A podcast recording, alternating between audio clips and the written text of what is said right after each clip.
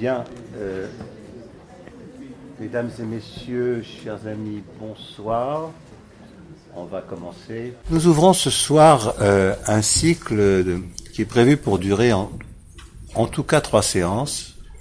Peut-être irons-nous plus loin si, chemin faisant, on découvre euh, une façon, des matières, des personnes avec lesquelles, sur lesquelles on peut prolonger. Évidemment, le sujet, on n'aura pas fait le tour à cette échéance-là, mais bon, on s'est donné ça comme euh, comme programme. Donc, notez déjà que la séance prochaine du mois d'avril et celle du mois de juin seront toutes les deux euh, sur le même thème donc de ce cycle que nous avons intitulé donc le genre au travail. Expression qu'il faut comprendre comme euh, la question de savoir comment le travail fait bouger les catégories de genre. Comment le genre est travaillé dans le travail.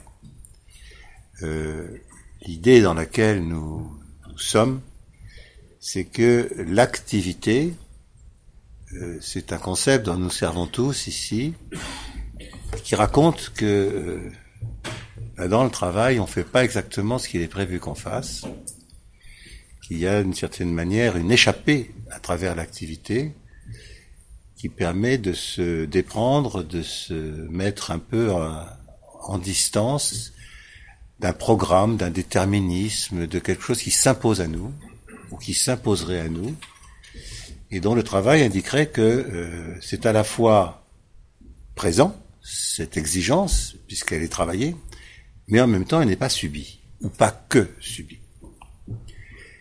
Et dans notre affaire, euh, on s'est dit que c'était intéressant, même plus que ça, nécessaire, que dans ce moment où on est tous dans une actualité qui est véritablement assourdissante à tout point de vue, autour des questions qui sont remontées en termes de genre, dans des situations, on le voit bien, très dramatiques, mais où s'in- s'insinue l'idée qu'il y a quelque chose d'implacable et qui fait que il y a beaucoup, beaucoup de situations et on imaginerait presque l'envie de dire dans toutes quelque chose qui, voilà, est, en- est à l'œuvre d'une manière quasiment irrépressible, à quoi on n'arriverait pas à se, se soustraire, qui, qui, voilà, qui serait subi. J'allais dire aussi bien par ceux qui le font que par ceux qui le subissent, pour le dire ainsi, comme une espèce de, de fatalité.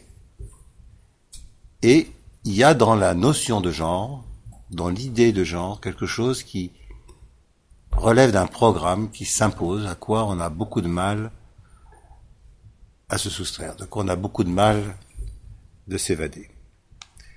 Alors bien sûr, cette question, on la comprend bien, mais en même temps, vraiment, on s'est dit que si le, le concept d'activité est pertinent, si quand on parle d'activité, on dit quelque chose qui tient la distance, ça doit pouvoir se, se, se voir, se, se raconter, se, en tout cas se travailler, notamment lorsque la question du genre est mise en avant. Comment, dans le travail, les personnes, individuellement et collectives, arrivent ou pas à échapper à une espèce de destin que le genre leur donnerait, leur imprimerait. Et évidemment, une des questions de fond, c'est celle qui se noue autour de la coopération. Dès lors que dans le travail on coopère, il y a quelque chose qui, euh, par définition, échappe au programme, échappe à la prescription, relève de, de liberté que les personnes trouvent pour s'entendre, à faire quelque chose d'une manière qui convient à des attentes qu'elles y mettent, et donc qui fait société autrement que de la manière euh, originellement prévue.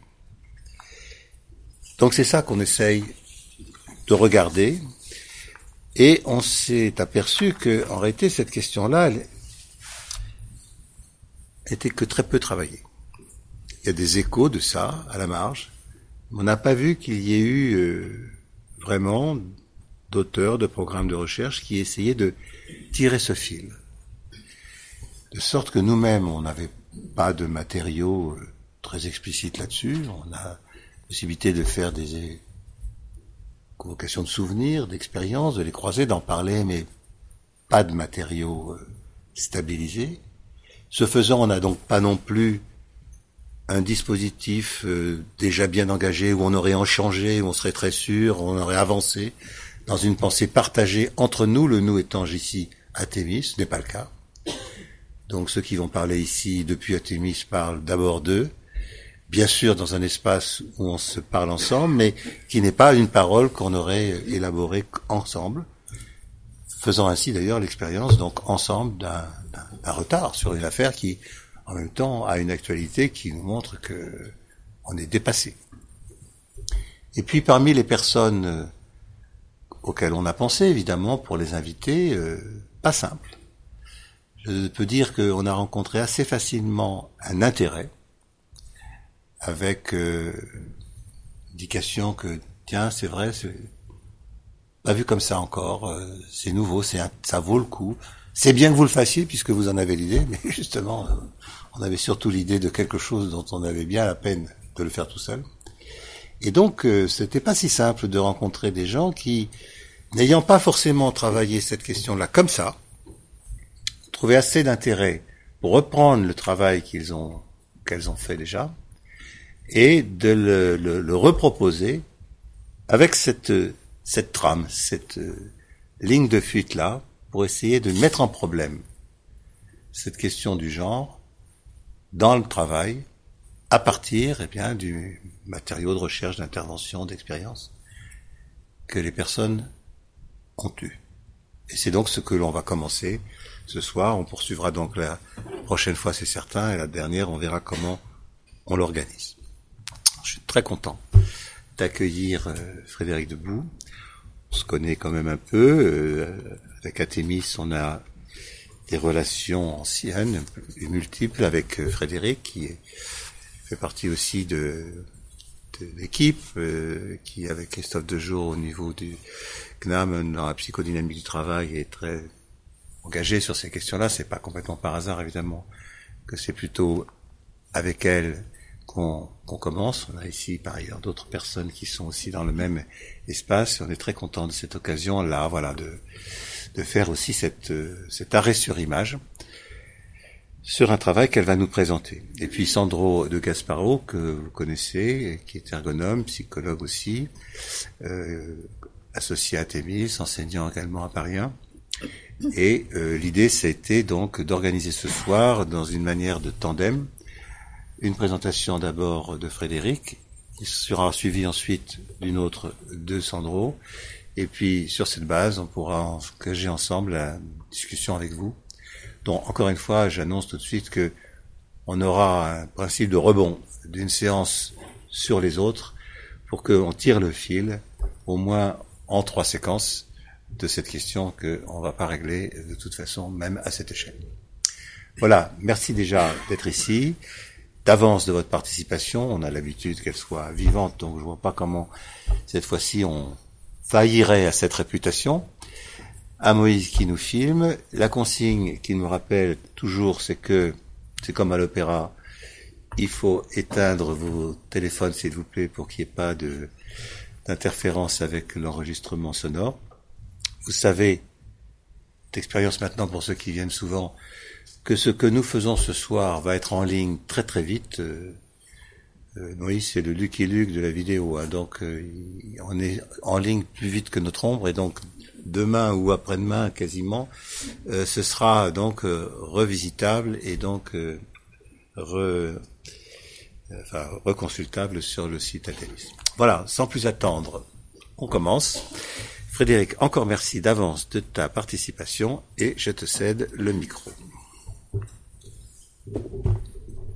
Bonsoir à toutes, à tous. Euh, J'étais moins stressée il y a cinq minutes, ça recommence, je suis désolée, donc je vais bafouiller un peu, faut vous y attendre. Euh, merci aux organisateurs de m'avoir invité.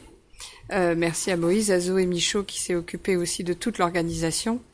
Euh, et bon, et merci à toutes et à tous d'être là ce soir euh, pour l'ouverture de ce cycle de conférences consacré au genre et au travail. Euh, et quoi de mieux que le 8 mars journée du droit des femmes pour euh, lancer ce cycle?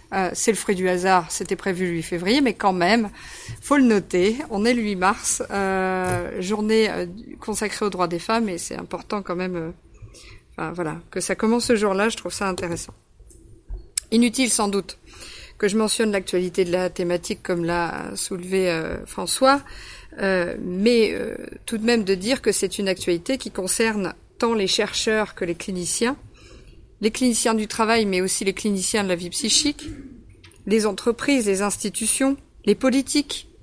Euh, ce matin, il y avait une très belle allocution, euh, en dehors de tous les partis politiques, hein, mais il y avait une très belle allocution François Ruffin à, à l'Assemblée sur euh, le travail subalterne euh, euh, des femmes de ménage, etc. Et je vous encourage à aller la voir parce que elle est plutôt bien écrite. Donc ça concerne l'ensemble des acteurs sociaux, cette, cette, cette, thématique. Je ne mentionnerai ainsi que l'affaire Weinstein, qui loin d'être une affaire euh, de sexe, est une question de travail dans l'industrie du cinéma. Les revendications actuelles dans cette période de, de réflexion du éthique sur la congélation des ovocytes chez les femmes pour des raisons sociales et plus pour des raisons uniquement biologiques, parce que je, je ne sais pas si vous le savez, mais enfin, euh, la congélation des ovocytes est uniquement permise pour des raisons euh, biologiques et pas du tout pour des raisons sociales, c'est-à-dire des ambitions de carrière, enfin voilà, la poursuite d'études, etc. Euh, mais on peut aussi euh, faire référence à cette plainte que vous avez dû voir dans les journaux des religieuses euh, du Vatican qui se plaignent de l'exploitation euh, dans le travail domestique euh, par les prêtres, nous renvoyant là à quelque chose que j'aborderai tout à l'heure, le point inaugural de la sociologie féministe matérialiste des années 70, le, la dénonciation de l'exploitation par le travail domestique. J'y reviendrai. Donc ce topo, je l'ai je l'ai pas euh, construit à partir de ma pratique professionnelle. J'aurais pu. Je travaille dans une unité de placement familial thérapeutique euh, avec uniquement des femmes euh, qui accueillent chez elles 24 heures sur 24, 7 jours sur 7, 365 jours par an des patients de psychiatrie. Mais j'ai préféré faire quelque chose de plus général, quelque chose que j'ai tiré de cette expérience qui date, hein, ça fait plus de 11 ans maintenant que j'y travaille, et donc quelque chose d'un peu plus théorique, on va dire, mais qui permet, je pense, d'ouvrir des espaces de réflexion transverses à différentes pratiques, à différents métiers. Et la question principale à laquelle j'ai pensé quand on m'a invité, c'est comment comprendre la stabilité et la pérennisation des rapports de domination de sexe en dépit des mouvements sociaux, des lois il y a une loi hein, sur l'égalité salariale, euh, quand même. Et les autres secousses médiatiques, euh, plutôt les secousses sociales provoquées par les scandales médiatiques.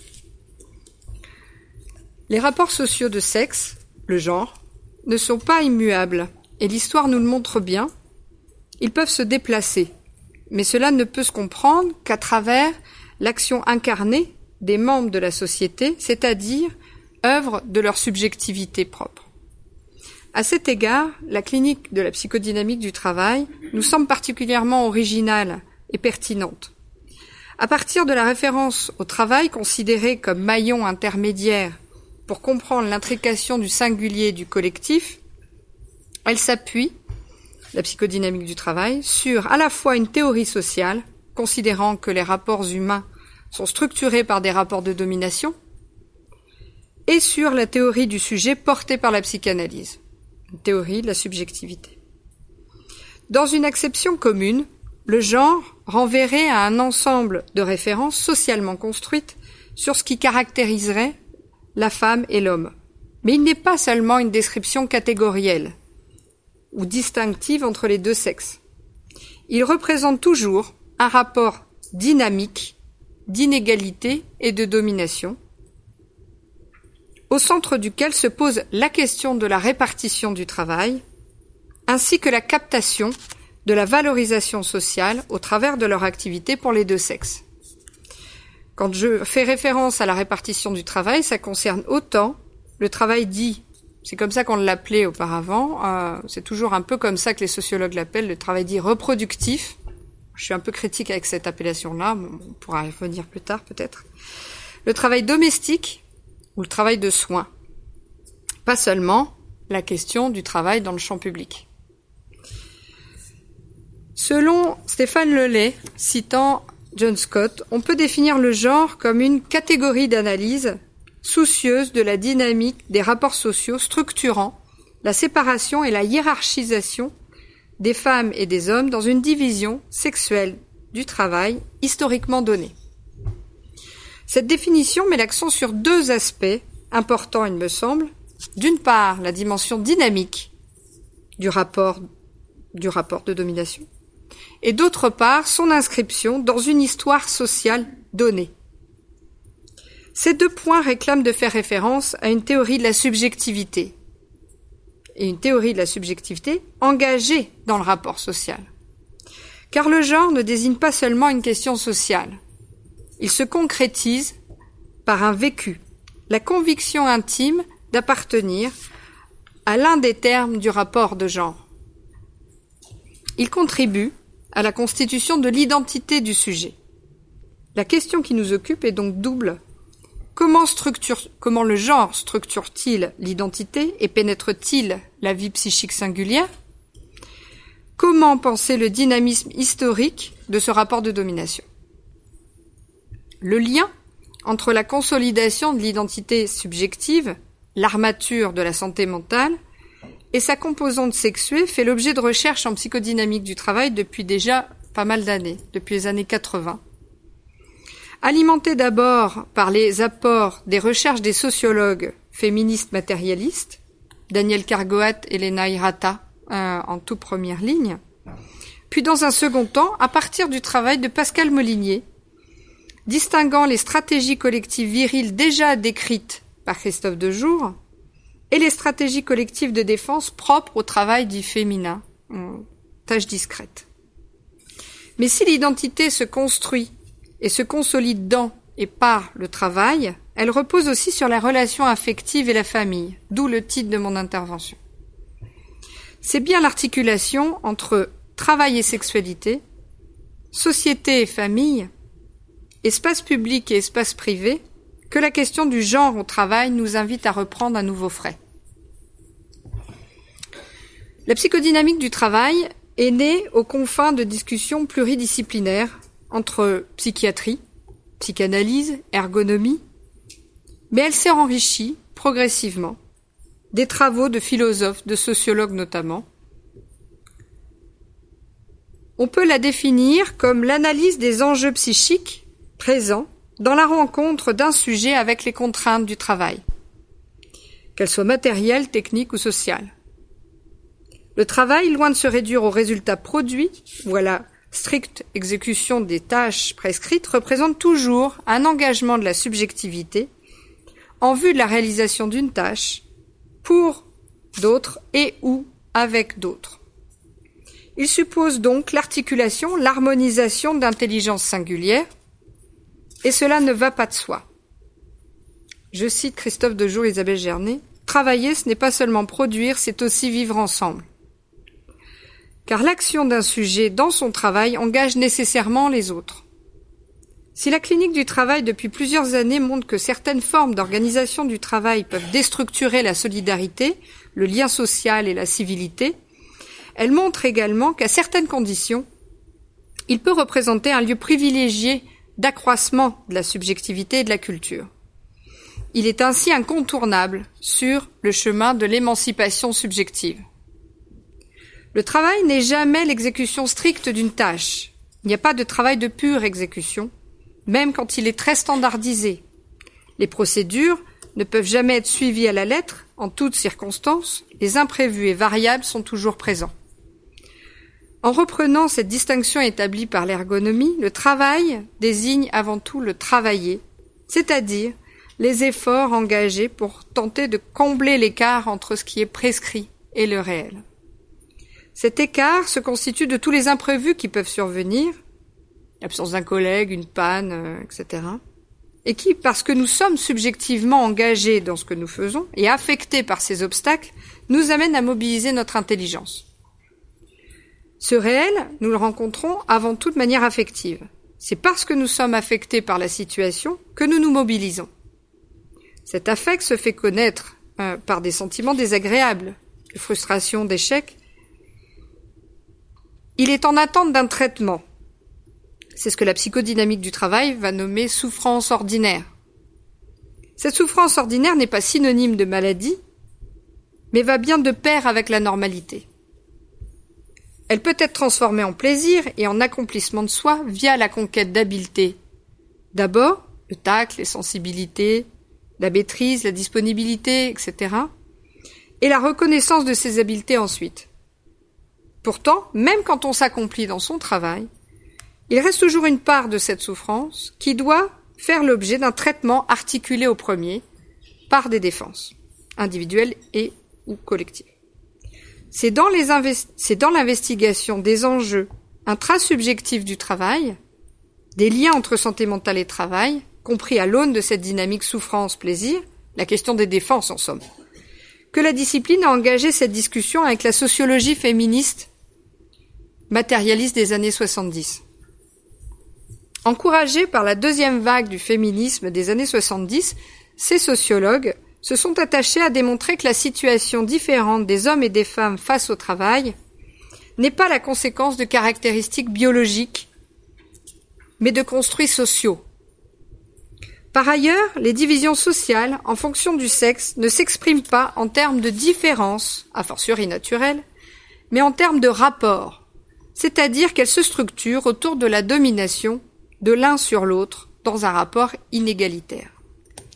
Une masse de travail très importante consistant à prendre soin d'autrui et de l'environnement de vie est effectuée gratuitement par les femmes pour d'autres et toujours au nom d'une nature prétendument féminine. Ce qu'elles décrivent comme un rapport d'exploitation relève d'un déterminisme social, c'est-à-dire ne relevant ni de la biologie ni de la vie érotique. Ces travaux ont permis de considérer l'organisation et l'exécution des tâches domestiques comme un travail, ils font apparaître une répartition et une division des tâches et vont même plus loin en considérant que toute analyse du travail dans la sphère publique se doit, implique de prendre en compte son articulation avec le travail domestique. En s'appuyant sur ces travaux, Pascal Molinier a construit ses recherches en psychodynamique du travail d'abord à partir de la clinique du travail des infirmières. Pour cela, elle a repris l'analyse qui est de ce qui est pour moi la pierre angulaire, mais ça n'engage peut-être que moi, euh, la pierre angulaire de la psychodynamique du travail, les stratégies collectives de défense. Et dont Christophe Dejour avait souligné qu'elle s'appuie sur ce qu'il désigne euh, comme la masculinité sociale ou la virilité. Les analyses cliniques du travail depuis les années 70 ont montré que la lutte contre la souffrance normale, non pathogène, ordinaire, passe par une coopération défensive, qui engage une transformation de la subjectivité, nécessaire à la consolidation de l'identité, socle de la santé mentale. Décrite pour la première fois dans les métiers dans lesquels le travail se fonde sur la nécessité première d'empêcher la survenue de la peur, nucléaire, le bâtiment, les stratégies collectives de défense, dites viriles, ont pour fonction d'opposer un déni à la réalité du, du danger encouru, et donc à la vulnérabilité face au danger. Quitte à en passer par des conduites, au premier regard insolites, à l'exaltation de valeurs associées à la virilité, et reposant parfois sur une surenchère du risque. Elles sont dites viriles parce qu'elles sont structurées autour des signes extérieurs de la virilité, le courage, la force, etc tout en empêchant la survenue de la peur au cours du travail, elle contribue à l'anesthésie du sens moral. Je cite Christophe Dejour. C'est ce qu'il développe autour du, je cite, cynisme viril des cadres. C'est au nom de la virilité que le mal commis par ceux qui sont en responsabilité est passé sous silence, voire banalisé, naturalisé, Ce n'est pas donc en fonction de euh, caractéristiques biologiques ou de traits de personnalité, mais bien en vue de la réalisation du travail et en défense contre la souffrance éthique. Les stratégies collectives de défense se structurent autour d'un ensemble de conduites élaborées et entretenues collectivement, permettant la circonscription du collectif de travail, mais aussi la sélection des novices. Celui qui ne peut pas ou refuse ces conduites aurait bien du mal à s'intégrer dans ce collectif et à travailler. Elles servent donc à la fois la préservation de soi dans le travail, si la peur survient, on ne peut plus travailler, mais la préservation de soi dans le travail, mais aussi la poursuite du travail. Pour cela, elle s'appuie sur un travail subjectif, intrapsychique, singulier. Prendre place dans le collectif de travail et bénéficier alors du sentiment d'appartenance sociale consolidant l'identité passe donc par la souscription aux stratégies collectives de défense. Pourtant, ce que Pascal Molinier a identifié, c'est que les collectifs de travail ne se défendent pas, tous, en opposant un déni de perception à la réalité qui fait souffrir et au réel de travail, car pour certains, cela serait même contradictoire avec l'impératif de poursuite du travail dans les règles de l'art. dans le travail de soins infirmiers, par exemple, les stratégies collectives de défense reposent sur un encerclement du réel, c'est-à-dire de la vulnérabilité, et supposent donc au contraire la reconnaissance de ce dernier, la reconnaissance du réel. Prendre en charge la souffrance de l'autre confronte à la peur, mais aussi au dégoût intrinsèque à la rencontre avec les symptômes de la maladie, aux souffrances du corps ou à la mort. Le travail infirmier sollicite de façon majeure le rapproché corporel, la manipulation du corps de l'autre, l'engagement de son propre corps dans les soins aux malades. Soigner l'autre, prendre soin, le care, repose sur la reconnaissance de la vulnérabilité en soi, mais aussi sur l'invisibilisation du travail. Là où le bon euh, là où le bon travail est celui qui doit rester discret, les stratégies collectives de défense sont différentes et ne s'appuient pas sur l'idéologie virile. Je ne sais pas si je vous donne, un, enfin, je, peux donner un exemple euh, de cela, euh, de la différence des, des, différentes stratégies collectives de défense dans le milieu soignant justement. Le travail en psychiatrie. Travailler en psychiatrie euh, confronte les soignants, entre autres choses, à l'incurie des patients. Les patients sont mauvais. Et donc aux odeurs nauséabondes. Eh bien, le traitement de l'odeur, dans les collectifs infirmiers, dans les collectifs de médecins, n'est pas le même. Les infirmiers ont besoin de rester sensibles aux odeurs des patients pour guider leur travail. L'odeur de l'incurie n'est pas l'odeur euh, de l'angoisse, qui n'est pas l'odeur par exemple d'une plaie qui s'infecte, ou d'un début de diabète, ou d'autre chose. Et la mise, euh, donc cette, cette distinction des, des, odeurs est donc nécessaire à la mise en œuvre d'actions différenciées. On ne va pas traiter de la même manière l'incurie, euh, l'angoisse ou euh, un problème biologique. Le développement de ces habiletés sensibles, sentir, distinguer, qui s'effectue dans le collectif infirmier, c'est pas un don. En particulier au travers euh, du maniement de l'humour, est nécessaire au travail infirmier dont le cœur de métier reste les soins dits de nursing, les soins du corps. Il faut donc rester sensible au corps de l'autre. Cela n'est pas du tout vrai, pas vrai de la même manière en tout cas, du côté des médecins, parmi lesquels les stratégies dites viriles sont au contraire présentes. Les odeurs ne sont pas traitées de la même manière par les médecins. Ils y sont confrontés, mais leur réel n'est pas le même. Les médecins psychiatres, j'entends. Ils n'ont pas directement en charge les soins du corps, mais la symptomatologie psychiatrique. En consultation, sur un temps euh, imparti, enfin assez court d'ailleurs, ils doivent pouvoir rester attentifs et concentrés sur ces symptômes-là, les symptômes psychopathologiques. Y a-t-il un délire ou non, des hallucinations ou non, etc des troubles de la pensée. Euh. Et pour cela, les, les odeurs qui effectivement euh, sont toujours présentes peuvent empêcher le maintien de l'engagement subjectif dans la situation de consultation. Elles sont alors déniées. J'ai un exemple très parlant. Hein. Je croise un patient sortant du bureau d'un de mes collègues. Je lui dis oh, "Ce patient va vraiment pas bien." Euh, il me dit "Mais comment tu sais? Tu l'as vu? J'ai dit non, mais il sort de ton bureau. Euh, il, il, sent mauvais, mais vraiment, il sent l'angoisse, il transpire l'angoisse. Je sais pas ce qui se passe, mais il transpire l'angoisse. Il me dit j'ai rien senti. Les psychiatres n'ont pas un déficit chronique olfactif. Hein. Euh, ce médecin en particulier non plus. Hein. Euh, seulement, le réel du travail, qui est la confrontation quotidienne et permanente à ces, à ces odeurs en particulier, doit faire l'objet d'un traitement euh, particulier.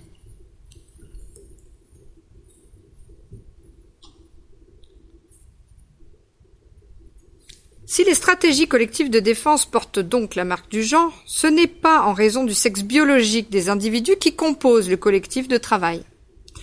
Si les infirmières sont bavardes, c'est comme ça qu'on les désigne, ce n'est pas parce qu'elles sont des femmes, mais bien parce que le travail le réclame. Cet encerclement du réel nécessite son élaboration au travers du langage, du maniement, la verbalisation euh, des différentes odeurs, des différents ressentis. Parce que pour travailler, il faut circonscrire ce réel. Et d'ailleurs, alors que la profession médicale se féminise, elle reste tout de même structurée par des stratégies collectives de défense de type viril. Parce qu'elles servent à la fois la préservation de soi et la poursuite du travail, c'est bien le réel du travail qui détermine le genre des stratégies défensives, qui elles-mêmes, alors, engagent, exigent des individus des transformations subjectives particulière, singulière. Elles engagent et nécessitent des remaniements subjectifs et pour cette raison, elles ne, peuvent, pas se circonscrire au seul cadre de l'atelier, du service de soins euh, ou du bureau. Et elles s'appuient même sur la coopération de l'espace privé, sans laquelle leur stabilité serait mise en cause entraînant avec elle la stabilité de l'identité sociale, de l'identité, je vous le répète, socle de la santé mentale et du sujet lui-même.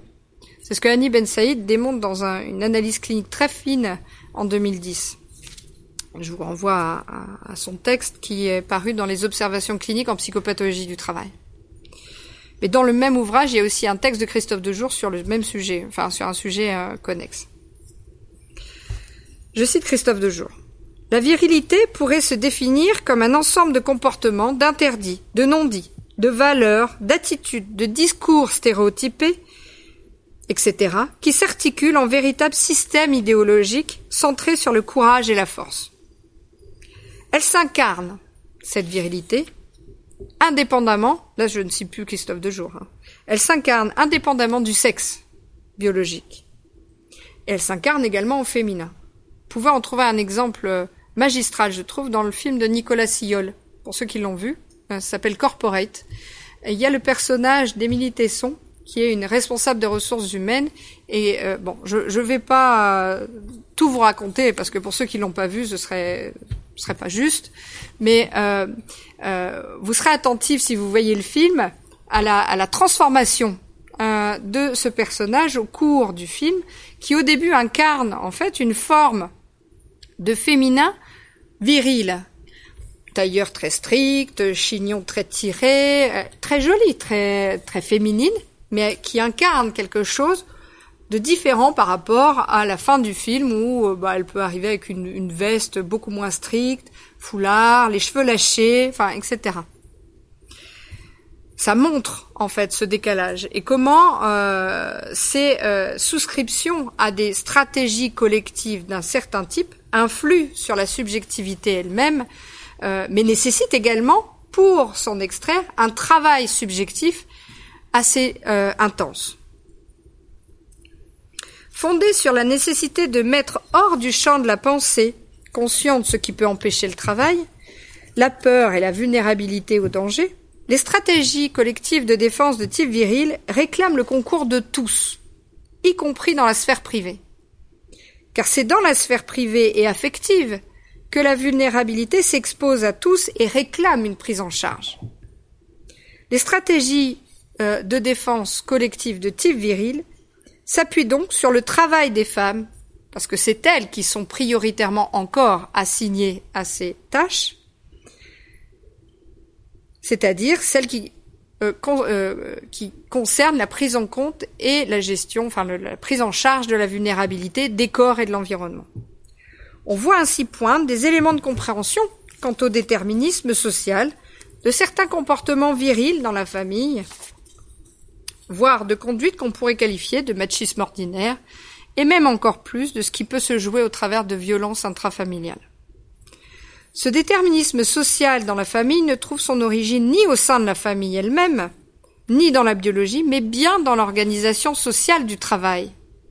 Il faut insister sur ce point. C'est moins la famille qui est à l'origine du genre, des stéréotypes sexués, que l'organisation sociale du travail qui pénètre et structure la famille, l'espace privé. Car la coopération de la famille est indispensable pour soutenir les stratégies défensives et ainsi conjurer le risque de déstabilisation identitaire qui peut être au rendez-vous de l'engagement dans le travail. La virilité, je, cite à nouveau Christophe Dejoux, est en fait une construction défensive, produite collectivement par les hommes pour maîtriser la peur face aux dangers dans les métiers à risque, les métiers à risque de la navigation ou du bâtiment jusqu'au métier des armes. La muliebrité, au contraire, célèbre le renoncement, la disponibilité face à la, volonté de l'autre et la vocation à servir. C'est le produit d'une stratégie de défense contre la souffrance imposée par les contraintes parfois exténuantes du travail domestique. Du point de vue singulier, l'identité est une construction et sa stabilité l'objet d'une quête permanente. Il faut ainsi distinguer le masculin de la virilité le féminin de la muliebrité. L'accession au féminin ou au masculin, dans toutes leurs nuances et déclinaisons identificatoires, constitue ce qu'on appelle l'identité sexuelle d'un sujet. Mais pour les deux sexes, cette construction passe par la confrontation à la virilité, en tant qu'elle structure la répartition du travail, ceux qui seront dans des positions sociales valorisées et ceux qui ne le seront pas. La confrontation à la virilité constitue ainsi une étape incontournable de la construction identitaire tout, en représentant un risque d'enfermement pour la subjectivité dans une forme non aboutie, non émancipée, que Pascal Molinier a proposé d'appeler l'identité défensive de genre.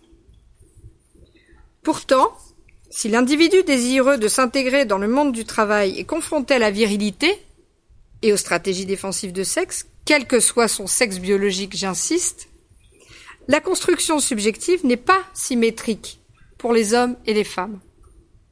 Il semble bien que le parcours conduisant à la construction de l'identité sexuelle des filles, l'accession au féminin, soit plus complexe. En effet, l'assignation du genre féminin ne se limite pas à des habitus esthétiques ou vestimentaires mais se constitue également de prescriptions en termes de maternalité, de soins à apporter aux plus vulnérables. Prescription potentiellement donc contradictoire avec la souscription à l'idéal viril euh, pôle organisateur du rapport de domination sociale. De ce fait, l'identité sexuelle des filles se construit entre deux écueils. L'aliénation dans une muliebrité, d'une part, L'aliénation dans la virilité, d'autre part. Le second se soldant par un prix à payer important, un conflit entre ce qu'on appelle l'identité de genre, construite depuis l'enfance, et le conformisme viril. Par ailleurs, les implications sociales et politiques du barrage à l'émancipation subjective au féminin ne sont pas les mêmes qu'au masculin. Si, je cite, une part de l'identité virile se construit au détriment de l'identité sexuelle des femmes, l'inverse n'est pas vrai. Dans la mesure où l'identité de genre se construit depuis les soins primordiaux infantiles, prioritairement assignés aux femmes en raison des intérêts de la virilité, la sexuation au féminin du maternage, ainsi que l'assimilation du féminin à la soumission aux intérêts de l'autre, se présente comme une évidence pour la génération suivante. In fine, la construction de l'identité défensive de sexe au féminin, par la naturalisation de la domination et la pérennisation des inégalités pour les générations suivantes. Ce n'est donc pas seulement au détriment de l'individu seul pris dans cette idéologie défensive de sexe. La question de l'organisation des soins et de l'éducation aux enfants se trouve ainsi au cœur de la pérennisation des injustices liées au genre. Je vais pas revenir sur les débats actuels lancés par la ministre euh, sur euh, l'allongement du congé de paternité et euh, éventuellement l'obligation hein, du congé de paternité. Mais tout de même, j'en dirai quand même un mot tout à l'heure. Il faudrait donc distinguer trois termes. L'identité sexuelle d'une part, l'identité défensive de sexe d'autre part, et l'identité de genre. L'identité de genre est ce qui se construit au cours des soins infantiles à partir de l'action d'un adulte qui assigne un genre à l'enfant. À partir de cette identité de genre, le sujet construira son identité sexuelle dans un décollement, une émancipation par rapport à cette primo-identification par l'adulte. Cette conquête de l'identité passe par la sexualité et le travail, mais est émaillée d'obstacles singuliers potentiellement constitutifs d'ornières identitaires. Christophe Dejour a proposé le terme de muliebrité pour décrire cet ensemble de conduites par lesquelles une femme tente d'éviter les représailles dont elle pourrait faire les frais si elle ne se conformait pas à la soumission attendue des femmes, nécessaire dans la stabilisation des stratégies collectives de défense virile. Mais il ajoute un point important. La mulliébrité ne se construit pas seulement face à la virilité, mais également face aux contraintes d'un travail spécifique se déroulant dans la sphère privée, le travail domestique. À ce point, il conviendrait, il me semble, d'ajouter la caractérisation d'un autre ensemble de tâches qui se déroulent également dans la sphère privée, ce que j'ai proposé d'appeler le travail maternel, et qui impose à l'adulte qui y est assigné d'autres contraintes, car la famille n'est pas seulement un groupe humain partageant un même lieu de vie. Avançons déjà l'idée que la non-subversion des rapports de domination tient sans doute aux stratégies collectives de défense, viriles d'une part, au déni du travail domestique d'autre part, mais également aux enjeux et contraintes entourant le travail maternel lui-même. Je m'expliquerai. Ce travail maternel n'est pas celui de la mère, on s'entend. C'est celui de l'adulte maternant, c'est celui qui effectue le maternage. Ce n'est pas un travail dit reproductif, mais bien un travail productif, celui d'un citoyen, d'un nouveau membre de la société, qui sera acteur de cette société. Et c'est un travail qui s'appuie sur la coopération avec le champ social, avec les crèches, avec les nounous, avec euh, l'école, avec les personnels euh, hospitaliers et j'en passe. Mais aussi au sein de la famille, j'y reviendrai. La famille joue donc un rôle dans la stabilisation de l'identité si elle ne vient pas introduire de discordance avec les stratégies collectives de défense et les transformations subjectives que celles-ci réclament. En matière d'égalité entre les hommes et les femmes, il n'est donc pas seulement affaire de loi, ni même d'application de loi, mais bien de travail. Cela, signifie, cela, cela signifie qu'il ne faudrait pas conclure de manière simpliste que le seul allongement, j'allais y venir, hein, je vous l'avais dit, hein, que le seul allongement du congé paternité, par exemple, permettrait la subversion des rapports de domination entre les hommes et les femmes. Le travail maternel serait toujours fait par les femmes pour autant. Enfin, il y aurait des conditions pour lesquelles euh, on pourrait, euh, les choses pourraient se revoir sans doute, mais bon, je ne vais pas rentrer là-dedans pour le moment. Si on peut proposer des pistes pour penser l'émancipation subjective des femmes aujourd'hui et des rapports plus égaux entre les sexes, ça nécessite de s'appuyer sur ce que la psychodynamique du travail a pu identifier comme les leviers de desserrement des stratégies défensives et en particulier l'activité délibératoire. La famille est l'un des espaces de la transmission intergénérationnelle. Et en temps ordinaire, c'est le premier espace de rencontre entre l'enfant et l'adulte.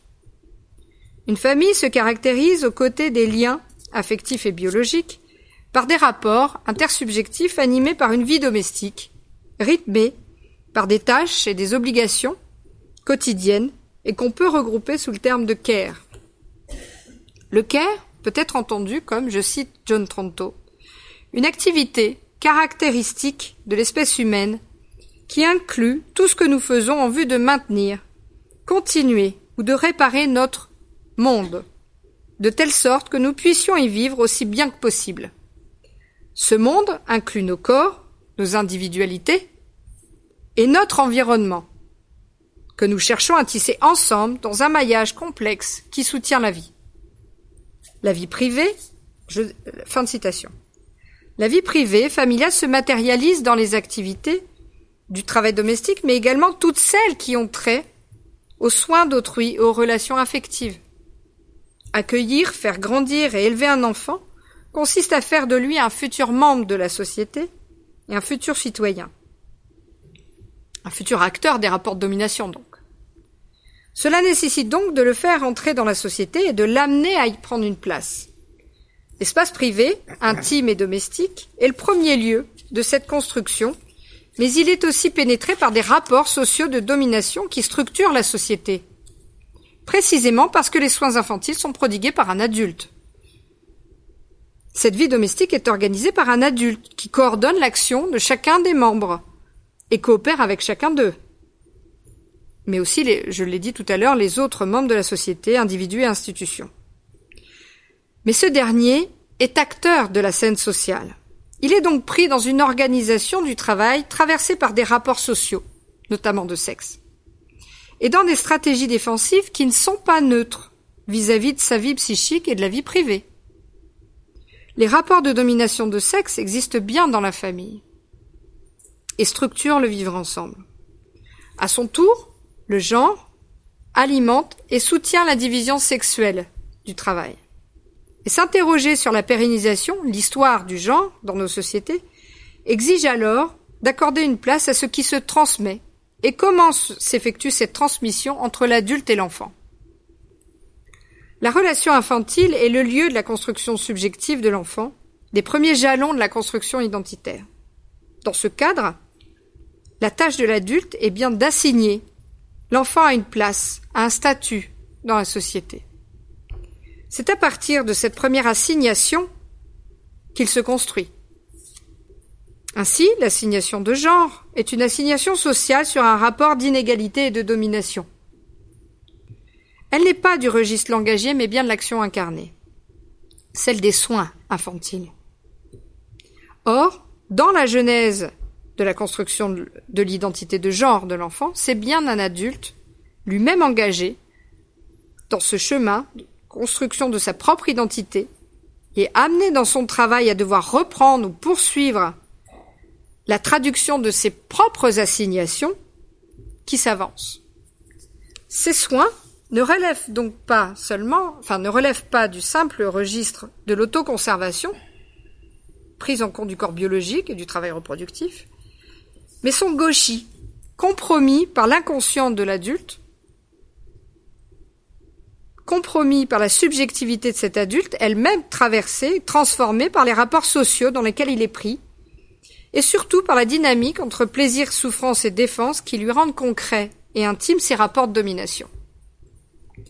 Le maternage, c'est-à-dire les activités consistant à prendre soin du corps de l'enfant, s'appuie sur des habiletés et des techniques qui ne relève pas seulement d'un apprentissage ou d'un mimétisme intrafamilial, mais bien d'un travail de soi sur soi, qui convoque et transforme la subjectivité dans toutes ses dimensions, en, en amenant l'adulte qui s'y prête au travail de traduction des assignations qu'il est lui-même en train de d'émettre.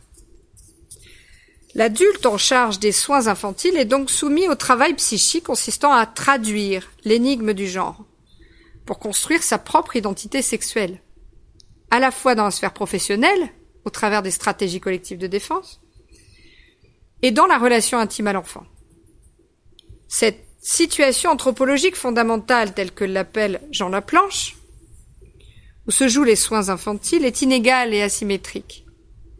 Seul l'adulte s'avance dans ce rapport doté d'un inconscient sexuel qui compromet ses gestes et ses conduites.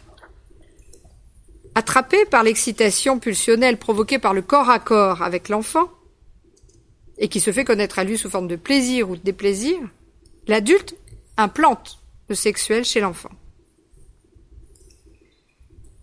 Et cette implantation amène l'enfant à traduire les effets que ça produit sur son propre corps. C'est dans cette situation anthropologique fondamentale, inégale, asymétrique, que la domination vient se constituer comme énigme, séductrice et excitant pour l'enfant. Commence alors pour lui un travail psychique, et que la planche appelle la traduction, tandis que l'adulte se trouve lui aussi contraint de reprendre ce même travail de traduction. Si on suit cette hypothèse, on est conduit à penser que le fait que les femmes travaillent conduirait, presque de manière mécanique, au remaniement des rapports de domination de sexe. Et pourtant, force est de constater que ce n'est pas si simple. La non-subversion des rapports de domination de sexe dans la société reste toujours énigmatique, sauf à considérer ces soins comme un travail, engageant une coopération autour de l'enfant au sein de la famille. Le soin des enfants n'est pas solipsiste. Il engage la construction et le maintien d'une coopération au sein de la famille, avec un autre. Or, la famille se construit, se constitue autour de la centralité des liens affectifs et des liens d'attachement. L'adulte en charge des enfants a donc à tenir à la fois des enjeux et des contraintes du champ public, du travail dans le champ public, mais également ceux liés à la prise en charge des enfants nécessitant la préservation des liens d'attachement dans la famille nécessaires à la coopération autour des soins et nécessaires à la construction subjective des enfants. L'émancipation par le travail de celui auquel incombe le travail maternel se heurte ainsi aux limites imposées par le travail maternel lui-même et pas seulement aux limites imposées par le risque de perdre l'amour de l'autre. Tout l'enjeu du travail maternel est ainsi d'œuvrer au déplacement des rapports de domination sans provoquer de crise ou de rupture. Il ne suffit pas seulement aux femmes de travailler pour s'émanciper. Évidemment, c'est important, mais ça ne suffit pas, on le voit bien. Euh, ces derniers trouvent ces, rapports de domination de sexe trouvent leur origine dans la virilité, traduite par les stratégies collectives de défense. Et parce qu'elles ont une valeur défensive pour l'identité, elles ne s'abandonnent pas aisément, y compris à la maison. Voire, elles peuvent se radicaliser. Lâcher les défenses implique de facto une crise personnelle, un risque subjectif, chemin sur lequel il est difficile de s'aventurer et dont l'issue reste toujours imprédictible. Or, ce que la clinique du travail nous apprend, c'est que la vitalité de la coopération défensive, la non-sclérose des, collectifs de travail dans des idéologies défensives, repose sur la délibération. Les remaniements possibles du genre reposent donc sur l'élaboration de voies différenciées d'incarnation de la masculinité, et j'ajoute de la féminité, en dehors d'une référence systématique à la virilité dans le travail et la famille. Les enjeux et contraintes du maternage consistent à préserver la coopération familiale et la santé de ceux qui la composent. Il ne s'agit pas d'une simple conciliation entre des intérêts individuels et collectifs. Penser un horizon rationnel de l'émancipation féminine passe par la définition des soins infantiles comme un travail vivant et donc la prise en compte de la dynamique entre souffrance et plaisir qui l'anime. Et ça implique alors de définir cette émancipation féminin comme une dynamique engageant non seulement un collectif, mais également plusieurs générations.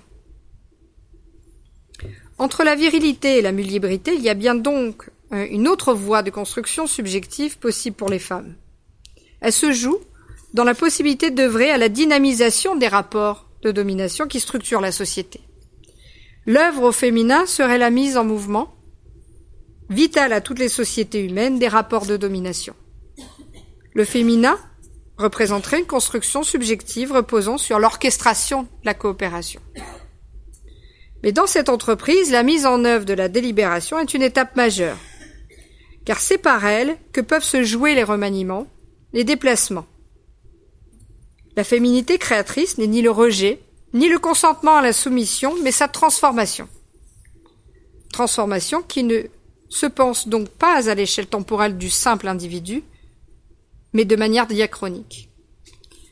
Pour conclure, parce que je crois que j'ai été trop longue, le problème n'est pas le sexe. Le problème, c'est l'expression de, la, domination par l'incarnation de l'idéologie virile, sa valorisation sociale et ses radicalisations au travers de ce qu'on appelle, par exemple, les violences de genre. Défini comme un rapport de domination entre les sexes, le genre ne naît pas de la biologie. En tant que rapport social, il advient à l'enfant par l'entremise de l'action de soin d'un adulte sur son corps. Penser la transmission, la pérennisation et l'histoire du genre nécessitent donc d'accorder une place centrale à ce qui se joue dans cette relation, la plus concrète, la plus matérielle. Dans la mesure où il naît dans l'organisation sociale du travail, le genre, son intelligibilité réclame d'accorder une place centrale au travail et aux enjeux psychiques qui sous-tendent ce dernier, à la coopération et aux stratégies collectives de défense.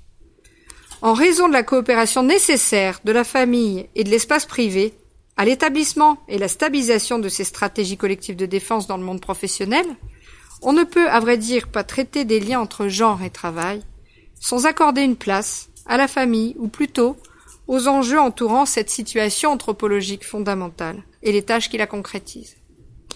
Enfin, à la suite de ces développements, et à partir euh, du point de vue de la psychologie euh, individuelle, singulière, si la planche avait déjà affirmé le primat de l'autre dans la construction de l'enfant, nous sommes aujourd'hui contraints d'aller un pas plus loin, en considérant le rôle central tenu par le travail réel des parents dans ce qui se joue dans la relation entre l'adulte et l'enfant. Je vous remercie. Merci. Il s'agit pour nous, comme le, disait François en introduction, de, rentrer en fait dans cette problématique. Et donc, euh, ce que je vais exposer, c'est une euh, ça, ça, doit beaucoup à plusieurs échanges qu'on a eu avec des collègues même si j'en assume la responsabilité dans la manière de l'organiser et cherche en fait à, commencer à construire une façon de, problématiser la question du genre en lien avec euh, les travaux de, recherche et d'intervention dans, l'espace euh, Athémis. Euh, peut-être pour commencer, je, souhaiterais poser d'emblée la, la, visée de mon exposé. L'idée que je vais développer consiste à proposer d'introduire la question du genre dans l'espace de l'intervention de notre propre activité professionnelle. Mettre le genre au travail, c'est une invitation faite à tous les professionnels sensibles à la dimension d'intervention à penser les enjeux des catégories de genre dans notre activité professionnelle et en faire donc aussi un objet de travail. Il s'agit donc de poser le genre non seulement comme une catégorie d'analyse, euh, ce qui est le cas, me semble-t-il, plutôt dans toute cette tradition que Frédéric rappelait aussi, du côté de, la sociologie euh, euh, ou champ de, de, du féminisme, on, va y revenir. Euh, donc de dépasser simplement le genre comme une catégorie d'analyse, mais aussi d'en faire une catégorie d'action à l'intérieur du champ professionnel et de notre champ professionnel. Nous avons pu constater que cette question n'est pas simple, et on l'a constaté aussi dans les échanges qu'on a pu avoir entre, entre nous. Tant elle nous interpelle à la fois dans le registre personnel de notre propre rapport à notre identité et aux relations que nous entretenons avec nos proches et avec nos collègues, mais également dans le registre social, qui offre malgré tout peu de ressources pour l'affronter, si on ne s'y situe pas justement dans, une certaine tradition euh, militante, féministe, donc qui a porté ces questions, ou dans un, un champ de l'activité de la recherche bien spécifique. Donc entre les deux, le registre professionnel, celui de notre propre travail, de notre engagement personnel dans une activité qui cherche à se situer dans le champ social, offre peut-être la possibilité d'envisager un autre rapport aux normes que véhicule la question du genre. La mobilisation et la prise de parole publique des femmes, euh, ce qu'on a vu euh, récemment, euh, pose qu'un certain nombre de conduites entre les hommes et les femmes, sous-tendues par des normes genrées, ne sont plus acceptables. C'est donc une interpellation sociétale. Mais l'exigence de traiter cette question à l'intérieur de nos pratiques professionnelles vient aussi du fait que cette interpellation fait écho à des transformations profondes que connaît le travail, avec des conséquences sur les modèles d'organisation, de gouvernance et de reconnaissance. C'est donc face à cette double interpellation qu'il me semble nécessaire d'intégrer la question du genre dans le registre professionnel de nos activités. Il y a une parole portée dans l'espace public par des femmes qui dit que ce n'est plus acceptable. Il y a aussi une réalité du travail qui indique que ce n'est plus acceptable au regard d'enjeux qui lui sont propres.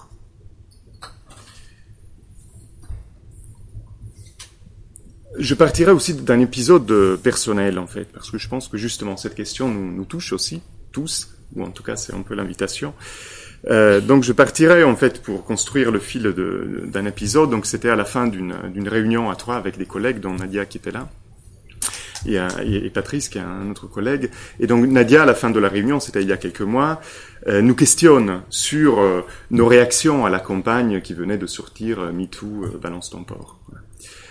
Et sur le moment, je réagis spontanément, comme ça, à cette question, en disant que je me, sens peu concerné, n'étant moi-même ni du côté des victimes, ni agresseur, n'ayant jamais accompli d'agissements tels que ceux qui sont dénoncés dans les tweets.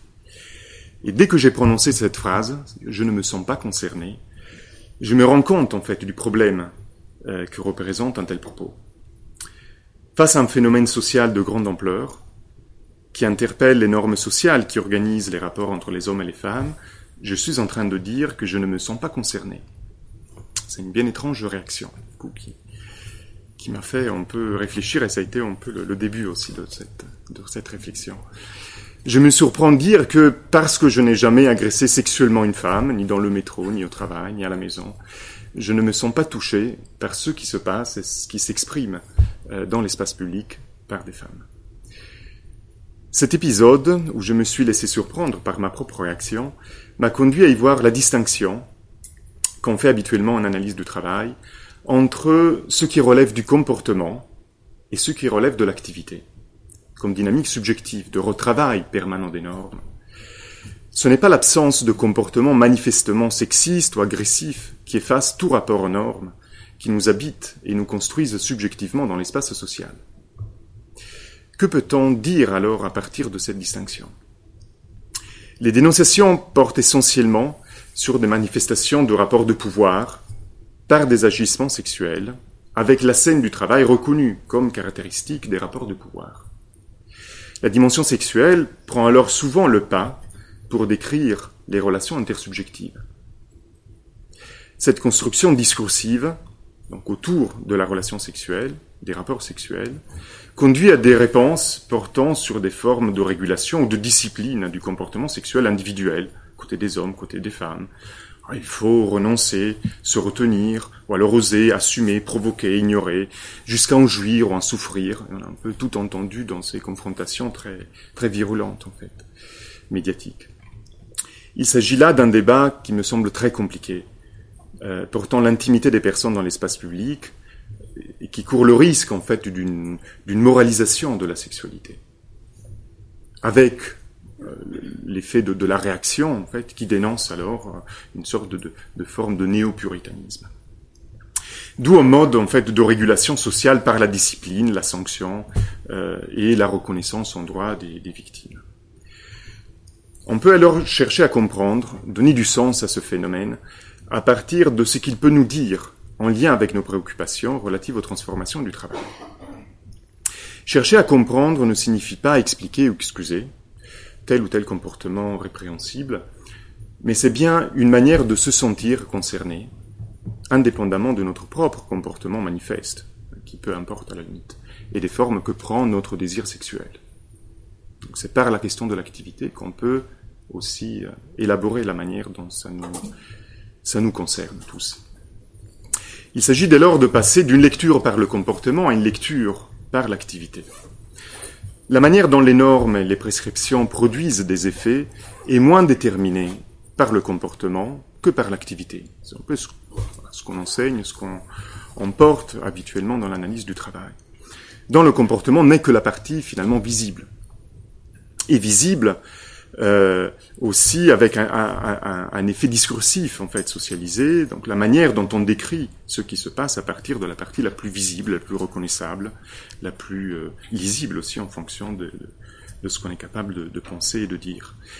L'activité, elle, est moins visible, euh, moins moins reconnue, donc donc moins présente aussi dans, dans la parole et dans la manière dont est construit le débat social. Pourtant, c'est une entrée par l'activité qui permet de penser la possibilité d'une subversion et d'en suivre les chemins et les configurations possibles. C'est un peu la thèse principale qu'on essaye d'ouvrir à travers ce cycle de conférences et qui a été introduite euh, tout à l'heure par François.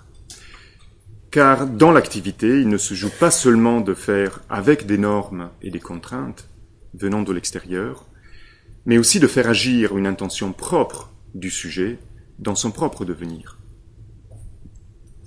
L'effet normatif, programmatique, qu'indique le terme de genre, s'oppose au mouvement interne de la subjectivité, à l'œuvre dans l'activité, qui cherche toujours, pour autant que les conditions favorables lui soient offertes, à construire autre chose, pour elle-même et dans sa propre trajectoire. Le travailler, pour reprendre un terme de, de, la psychodynamique du travail, est une activité plus diffuse que le travail strict, que le périmètre strict du travail professionnel bien qu'il trouve dans celui-ci un étayage qui lui est spécifique. Et cela renvoie à la thèse de la centralité du, travail dans le devenir du sujet, dans la construction de son histoire singulière, de son identité, comme élément structurant de, la santé mentale. La centralité du travail également dans les rapports sociaux, et donc ça a été rappelé notamment à travers la, question de la division du, du travail, euh, et également dans la dynamique économique comme enjeu aussi euh, social majeur de l'activité productive et de création de valeur. Donc le travail occupe une place singulière et, essentielle, et donc centrale, dans la dynamique de la subversion des normes par l'activité. Donc il se joue quelque chose dans le travail de spécifique par rapport à d'autres sphères et d'autres registres de l'activité. Tenir la centralité du travail au regard de la subjectivité, c'est penser qu'il y a toujours du jeu, euh, GEU, dans le rapport aux normes qui organise les, les relations de travail. Or, si l'écart entre la prescription et puis l'activité réelle a été principalement pensé historiquement en relation aux normes imposées par l'organisation industrielle de la production, les évolutions du travail contemporaine obligent à introduire d'autres formes de normes, plus intimement liées à l'enjeu de la construction de l'identité des personnes et aux critères de, de la création de valeur.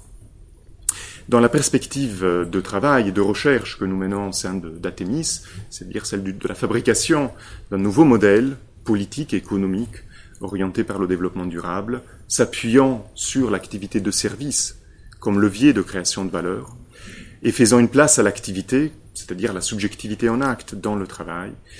Dans cette perspective, il me semble qu'il y a trois questions, en fait, qui se posent aussi comme des rendez-vous, euh, qui sont nos propres rendez-vous, en fait, à, à, saisir et, à, travailler. Euh, donc trois questions et trois rendez-vous qui sont posés par la problématique euh, du genre. Le premier concerne la question de la coopération et des rapports sociaux de pouvoir. Le lien entre la, la coopération et les rapports sociaux de pouvoir, qu'a rappelé euh, très, très bien Frédéric. Donc si on les met en lien avec, en fait, avec les enjeux de, ce qui change aujourd'hui dans les situations de travail et dans le travail, euh, pour nous, la coopération apparaît comme un vecteur essentiel de la création de valeur dans une économie de services et la qualité de la coopération qui repose sur la confiance et la reconnaissance du travail réel de l'autre euh, représente une ressource fondamentale, y compris euh, d'un point de vue économique. Or, la coopération re-questionne la forme que prennent les rapports de pouvoir au travail. Il s'agit d'abord de remettre en question la relation entre rapports de pouvoir et rapports de domination. Si dans l'organisation industrielle, la proximité est très forte entre les rapports de pouvoir et les rapports de domination, à tel point qu'il a été nécessaire de définir en droit une relation de subordination, censée précisément conjurer le risque de glissement d'un rapport de pouvoir légitime au regard des enjeux de contrôle et de discipline de l'organisation industrielle, ce glissement a un rapport de domination, notamment entre les hommes et les femmes, mais pas seulement. Euh, dans les situations de travail plus contemporaines et celles qu'on essaye d'étudier, de mettre mieux en visibilité avec une autre grille d'analyse, euh, cette question doit être reconsidérée. Donc la question c'est quelle forme de pouvoir légitime peut-on reconnaître comme pertinente dans des organisations qui requièrent la coopération comme levier essentiel de leur, de leur développement. L'évolution des formes d'autorité dans le travail modifie ce qu'on peut considérer comme l'exercice d'un pouvoir légitime. ça renvoie à la question de l'autorité. L'autorité dans des organisations qui cherchent à soutenir la coopération ne correspond plus au pouvoir de contrôle, de discipline, de coercition nécessaire dans une organisation industrielle. Et donc qui renvoie à ces catégories genrées euh, qui, euh, voilà, plutôt dans la catégorie de la virilité. Et par rapport aussi à des postes, à des places, à des fonctions majoritairement occupées par des hommes dans, cette construction. Mais fondée sur la reconnaissance, donc l'autorité est, fondée sur la reconnaissance professionnelle euh, d'une utilité de l'exercice du pouvoir au regard du travail réel. C'est un peu cette distinction qu'il faut pouvoir introduire. Le travail réel renvoyant au travail de relation qu'implique la, coopération. Et donc c'est un travail de la relation et non plus un travail pensé en relation à une tâche que l'organisation euh, pose comme un, élément euh, qu'il faut respecter vis-à-vis duquel il faut construire une conformité. Et donc toute une fonction de contrôle et de maîtrise.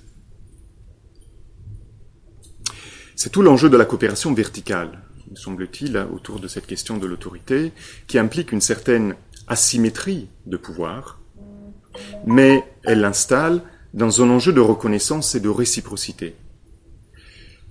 La figure de la domination s'éloigne alors des enjeux du travail, car elle devient un mode d'exercice du pouvoir contre-productif.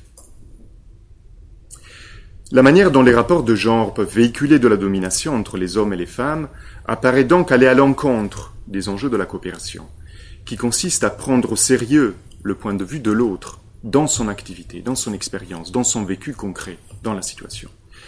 Une posture qui n'est jamais simple, évidemment, enfin évidemment, par expérience, et pour laquelle il n'existe pas de, de, de recette ou de mode opératoire à suivre.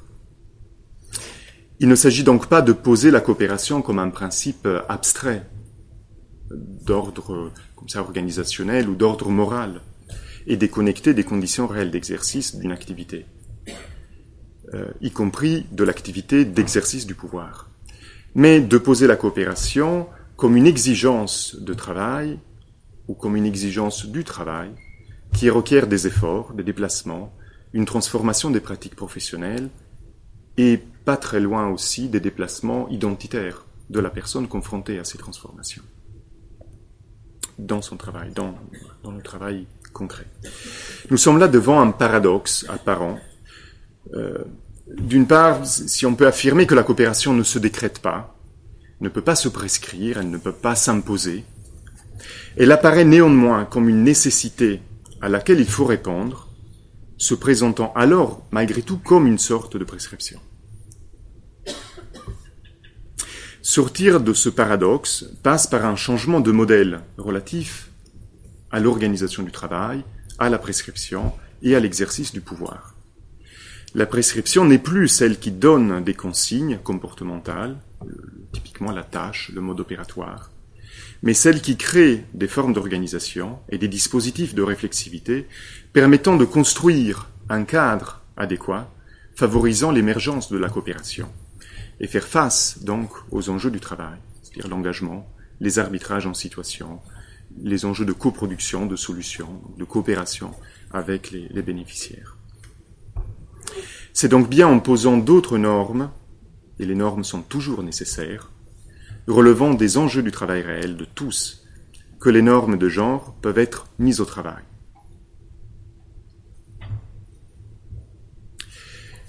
La deuxième question, ou le deuxième rendez-vous, euh, concerne le, rapport entre l'activité de service et les formes de reconnaissance. Dans la question, dans la perspective du genre, euh, la question des rapports de pouvoir dans l'organisation, celle que vient de, on vient de voir, croise celle des formes de reconnaissance des activités et des métiers. La division sexuelle du travail repose sur une inégale reconnaissance de la valeur des activités. Donc c'est tout ce qu'a développé tout à l'heure euh, Frédéric.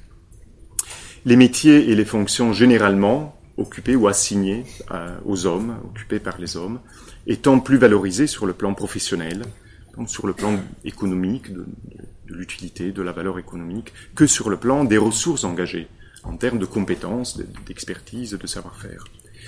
Les activités généralement occupées par les femmes ou assignées aux femmes faisant l'objet d'une moindre reconnaissance sociale, notamment à travers la naturalisation des compétences et des savoir-faire, rendant par là plus difficile l'identification de ces activités en tant que métier, et donc la construction d'une identité professionnelle pour les personnes qui l'exercent. Donc ça, ça croise, même s'il faudra discuter un peu la manière, mais ça croise effectivement le, rapport entre le, le travail domestique euh, et le, travail professionnel socialement euh, reconnu en tant que tel. Le développement d'une économie fondée sur la relation de service demande donc à reconsidérer les formes de reconnaissance sociale et de valorisation économique des activités de nature relationnelle habituellement renvoyé à la sphère de la domesticité et donc au domaine des activités des femmes. Ce déplacement des formes de reconnaissance concerne évidemment, bien sûr, tout autant les hommes que les femmes dans leur rapport respectif au travail et au métier, et la manière dont ils bougent en ce moment. Du côté des activités dites féminines, et donc c'est là aussi Frédéric l'a déjà introduit, je mentionnerai notre expérience dans le secteur de la propreté. Dans le cadre d'un programme porté par la Fédération nationale des, entreprises de la propreté, et on est plusieurs collègues à, travailler sur le sujet, nous accompagnons une démarche visant à favoriser le travail en journée, c'est-à-dire la réalisation des, prestations de, nettoyage, de propreté des locaux pendant les heures de présence euh, des salariés euh, chez l'entreprise cliente. Cela permet en particulier, donc ça vient d'une politique sociale qui permet de lutter contre les contraintes que pose le travail décalé, fractionné très tôt le matin ou très tard le soir, avec des implications importantes pour sur la santé et la vie euh, familiale notamment des salariés euh, des entreprises de propreté. C'est pour nous et pour les porteurs du projet également l'occasion de construire un autre modèle professionnel et économique fondée sur une plus forte professionnalisation d'un métier du service, permettant de redonner de la valeur au travail, de ce travail spécifique de, la relation, du service, et de nouveaux leviers de développement économique pour les entreprises, dans une autre perspective que celle habituellement euh, engagée. Inutile de dire qu'il s'agit d'une activité très genrée, comme on l'a vu, largement exercée par des femmes et parfois considérée comme une simple extension de leur travail domestique, très peu valorisé et avec de faibles niveaux de qualification et donc aussi de, revenus. Euh, c'est typiquement ce genre d'activité dont on veut bien profiter les effets utiles, mais qu'on ne veut surtout pas voir ni reconnaître. Significatif à ce titre est le propos d'un chef d'équipe, homme, lui homme, qu'on a rencontré lors d'un groupe de travail, qui, qui, commence son propos en disant Nous, les femmes de ménage, sommes déconsidérées par tout le monde. Et expliquant comment des salariés peuvent laisser des tâches de café exprès sur leur bureau pour vérifier que les, femmes de ménage sont bien passées pendant la nuit, pendant leur absence. Méfiance ou mauvaise conscience, ça, se discute, on n'a pas à enquêter. Euh, lorsque nous accompagnons de réorganisation des horaires de passage en horaire décalé, en horaire de, de, décalé, en horaire de journée, il est très fréquent que des agents de propreté, donc des femmes, la plupart du temps, expriment des réticences très fortes à l'idée d'intervenir, c'est-à-dire de faire le ménage, sous le regard d'autres personnes. C'est ça que ça pose comme difficulté. De sortir finalement de l'ombre de, de cet espace de non-reconnaissance du travail de nuit, de, voilà, euh, pour, pour se mettre au jour, en fait, et, à travers la personne aussi, de mettre au jour son, travail et l'exposer au regard des autres. C'est le sentiment de honte qui les habite. C'est quelque chose qu'on retrouve euh, fréquemment et qui les conduit souvent, donc c'est le même sentiment de, honte qui les conduit souvent à cacher leur activité professionnelle, y compris à des proches ou à des membres de leur propre famille. On parle alors évidemment de résistance au changement. Sûrement, mais pas uniquement des personnes. C'est tout un modèle social, organisationnel et surtout économique qui est bousculé par le projet de revalorisation de cette activité, donc de, reconnaissance renouvelée de cette activité de développement professionnel et économique de ce secteur de professionnel. Et lorsque les conditions sont réunies pour conduire un tel changement, dans le respect des personnes et avec des formes d'accompagnement spécifiques des organisations, de part et d'autre, à la fois des entreprises de propreté, mais aussi des entreprises clientes avec les différents acteurs qui les, composent, les résultats sont souvent très surprenants. Des personnes se révèlent, en fait, à elle-même et aussi aux autres. Comme cette femme qui décrit, avec beaucoup d'émotion, comment le passage en journée, qui est surtout l'occasion d'une reconnaissance renouvelée du travail par la relation directe aux bénéficiaires, lui a permis d'acquérir une identité professionnelle qu'elle revendique depuis et de reconquérir également sa place dans la famille auprès de ses enfants, à qui elle peut enfin préparer le petit déjeuner le matin après dix ans de travail en décalé, où elle n'a pas assisté à la levée des enfants et au coucher euh, le soir, étant occupée en fait dans l'espace professionnel, par, par son activité professionnelle. La troisième question, donc, qui renvoie à un troisième euh, rendez-vous, c'est la place de la subjectivité dans la conception du travail. Alors cette histoire qu'on vient de voir, mais comme tant d'autres, met en évidence la place de la subjectivité dans le travail et dans la coopération. On ne peut pas faire sans. Et donc si le taylorisme a eu pour projet de laisser la pensée et le corps en dehors de l'organisation scientifique du travail, pour répondre aux exigences d'optimisation de la production industrielle, l'activité de service réintroduit l'engagement subjectif dans l'activité au cœur même du processus de création de valeur. Il est nécessaire alors que l'organisation apprennent à faire avec quelque chose qu'elle a toujours euh, cherché à, à, mettre à la porte ou à laisser dans, au vestiaire, comme on dit. La servicialisation des activités professionnelles interpelle fortement les critères de jugement de la qualité du travail, en mettant à confrontation les attentes du bénéficiaire, le cadre prescrit par l'organisation et les règles de métier professionnel que porte la, personne.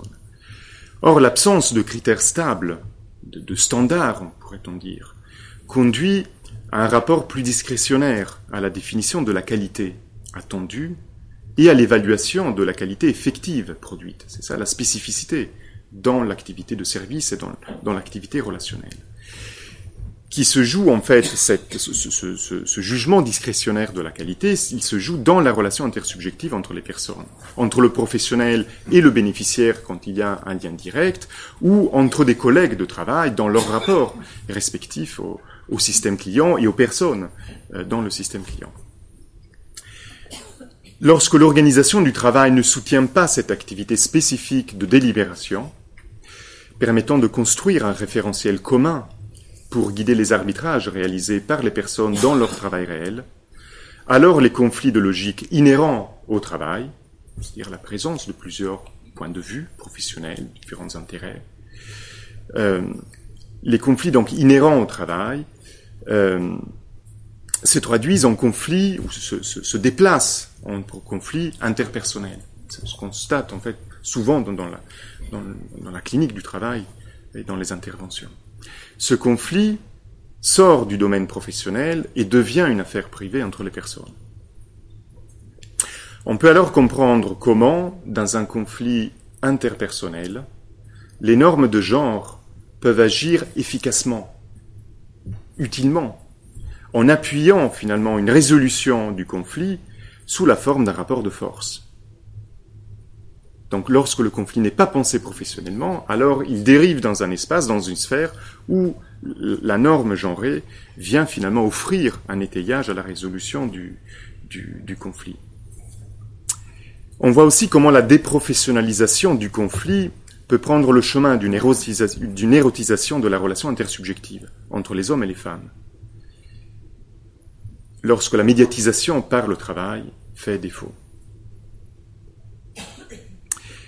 Penser la coopération non pas comme principe moral, mais comme exigence professionnelle et comme dispositif, comme ensemble de dispositifs organisationnels, c'est construire un cadre permettant des relations intersubjectives fondées sur le travail et donnant une issue créatrice de valeur aux dispositions personnelles.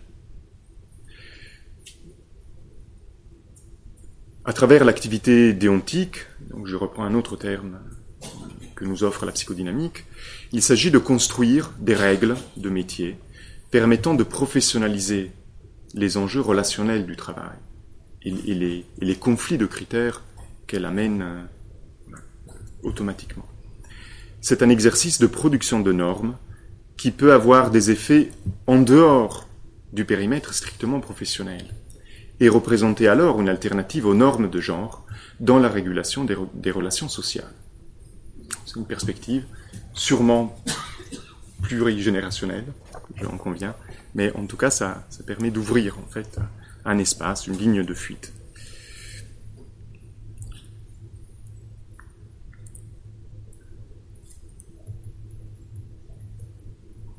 Euh, je, viens en conclusion en fait, on peut pour donner quelques quelques pistes. Euh, Peut-être on, on, mentionnera ça dans la discussion, mais c'était effectivement la, manière de se référer à la théorie du Caire et peut-être une discussion qu'on peut avoir tout à l'heure dans la discussion ou à un autre moment pour pour penser les choses un peu autrement. Euh, en conclusion, peut-être juste quelques indications sur la manière de finalement de, construire ce projet consistant à mettre le, genre au travail dans nos interventions, dans notre activité, euh, en s'appuyant sur la doctrine qu'on essaie de construire progressivement à travers nos, expériences et nos activités d'accompagnement des, organisations. Or, ce projet de mettre le genre au travail se joue à plusieurs niveaux, trois niveaux. Le premier niveau consiste en fait à construire des éléments de doctrine sur la signification des questions et des obstacles qu'on peut rencontrer dans nos interventions, qui renvoient à la prégnance des rapports de genre dans les situations de travail. C'est l'exemple, par exemple, de, cette réticence qu'on peut, euh, qu'on peut rencontrer dans le projet du travail en journée face à des personnes qui peuvent être, qui peuvent exprimer un avis défavorable vis-à-vis -vis de toute une politique, au contraire, qui est pensée avec les meilleures intentions. Donc il y a ce décalage. Donc quelque chose comme ça qui peut paraître à première vue paradoxal, irrationnel, donc il faut arriver à, penser ça pour pouvoir l'accueillir dans la démarche d'accompagnement qui est la nôtre. Et par rapport aussi aux, finalités qu'on vise. Donc il s'agit de prendre la mesure des changements culturels, identitaires que conduit la trajectoire vers une économie de la coopération et du service, vis-à-vis -vis des rapports de pouvoir, vis-à-vis d'un changement de représentation des activités de service encore trop liées avec cet espace de l'activité domestique euh, complètement naturalisé.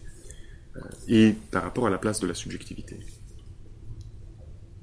Se doter aussi d'un référentiel donc conceptuel pour penser le rapport à des normes sociales véhiculées par l'organisation du travail, que le changement de modèle économique vient bousculer. Cela passe obligatoirement aussi par un débat pluridisciplinaire avec d'autres euh, apports venant d'autres cadres théoriques, et c'est le sens aussi de ce cycle de conférences qui doit s'ouvrir effectivement à la, à la psychologie clinique, à la psychodynamique, à la philosophie, à la sociologie, et peut-être aussi plus loin aux sciences politiques. La deuxième dimension euh, consiste à intégrer cette dimension dans nos dispositifs d'intervention, progressivement, par petits pas, comme ça, pour accompagner les déplacements qu'induit la trajectoire vers un nouveau modèle économique dans le registre de l'identité des personnes et des relations intersubjectives. En particulier, les questions qu'on rencontre et qu'il s'agit de mettre au travail renvoient, à mon sens, ça, quelques deux points. Euh, D'une part, aux formes d'exercice du pouvoir,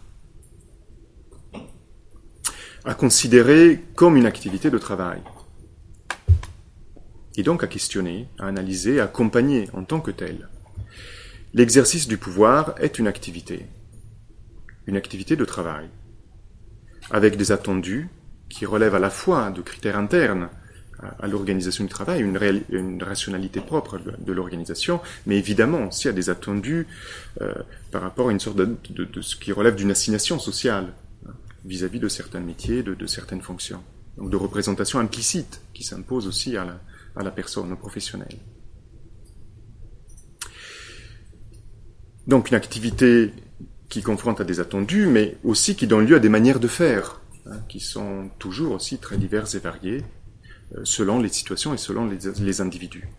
On peut alors faire une analyse de ces formes d'exercice du pouvoir, les discuter au regard des enjeux de performance, de santé et de projets politiques que porte euh, l'organisation, pour accompagner aussi des formes d'innovation, quelque part, d'expérimentation, de pratiques alternatives, qui peuvent alors se dégager de, de, référentiels plus ou moins implicites qui, sont, qui ne sont plus aujourd'hui adaptés. Et donc ici, pour nous, ça renvoie en particulier avec un sujet qui est d'actualité dans nos discussions, euh, qui renvoie au travail des dirigeants. Euh, et accessoirement aussi au travail managérial, qui renvoie à la question de, ces enjeux d'exercice du pouvoir et des formes d'autorité. La deuxième question, euh, c'est la place de la subjectivité dans le travail, à considérer non seulement dans le registre de la sensibilité, c'est un peu cette manière en fait, de penser souvent, euh, donc comme très strictement psychologique, plus ou moins naturalisé, mais la subjectivité dans le registre de l'activité, comme manifestation de la liberté finalisée à la création de valeurs socialement utiles et reconnues, et en même temps toujours aussi en prise avec des dimensions psychiques euh, très personnelles.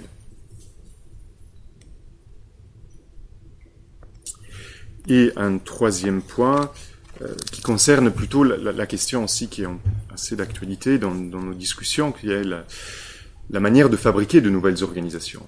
Quels sont les processus de, conception euh, et de prescription des nouvelles organisations du travail? Comment on conçoit en fait du prescrit lorsqu'on a affaire avec des dimensions immatérielles, avec des dimensions relationnelles, avec des enjeux, des ressources immatérielles qui ne peuvent pas être imposées, qui ne peuvent pas être décrétées, et donc qui demandent en fait une autre conception dans nos métiers, de l'intervention, et je parle encore plus en particulier dans le champ de l'ergonomie, qui demande en fait à, re-questionner en fait. Qu'est-ce que ça veut dire être dans une démarche de conception de nouvelles situations de travail, de nouvelles organisations? Troisième, euh, troisième euh, piste en fait, à explorer pour, euh, pour avancer dans cette intégration des questions de genre dans notre travail passe par la manière de questionner notre propre rapport aux normes de genre dans nos pratiques de travail et dans les relations professionnelles que nous construisons au sein de nos organisations et dans nos interventions. Cela demande de disposer d'espaces de réflexivité sur, notre travail qui permettent une mise en mots une mise en débat de la manière dont nous sommes nous-mêmes confrontés à des agissements qui peuvent parfois nous échapper, à des difficultés auprès de nos interlocuteurs, liées au déplacement que la coopération induit euh, dans leurs propres pratiques et dans leurs relations, et au risque d'échec dans la conduite d'une intervention qu'on peut aussi parfois interpréter en mobilisant ce, cadre d'analyse. Et donc, euh, à travers de cette réflexivité, arriver à construire une nouvelle façon d'intervenir qui tienne compte de cet euh, enjeu majeur, à la fois du point de vue sociétal, mais aussi du point de vue de, notre responsabilité dans l'accompagnement des transformations du travail et des organisations. Je vous remercie.